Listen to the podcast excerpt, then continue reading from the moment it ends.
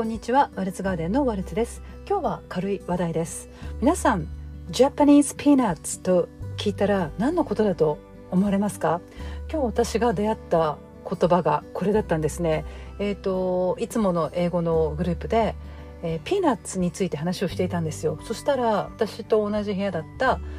メキシコの人が「あ Japanese peanuts」と思い出してその話題を始めたんですね。で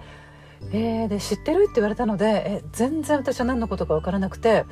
え日本の落花生何か特別だったかなとかって思っていたんですよで全くちょっと見当がつかないのでそう言っていたらあのそのリンクを貼ってくれて、えー、そこのリンクを開いたらあ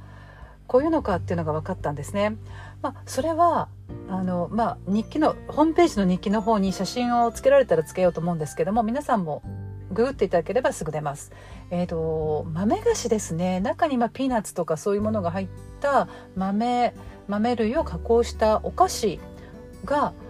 あの昔からジャパニーズピーナッツと言われているそうです。でなんか1940年に日本の方が、まあ、製造したかなんだかそのメキシコで、まあ、ちょっとそういうふう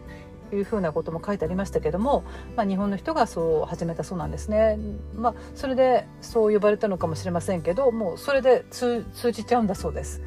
えーと、もう本当に私たち日本人の知らないところでそう日本の何々っていう名前が付くものがこうやって、えー、広まっていって売られていたりみんながもう当然のことのように食べているあそういうのってあるんだなというのを改めて思いました。あのね、その人はなぜそれがそれがジャパニーズピーナッツと呼ばれるのかは知らなかったと思うんですよ。でももうそういう名前で皆さんが呼んでるので当たり前にあの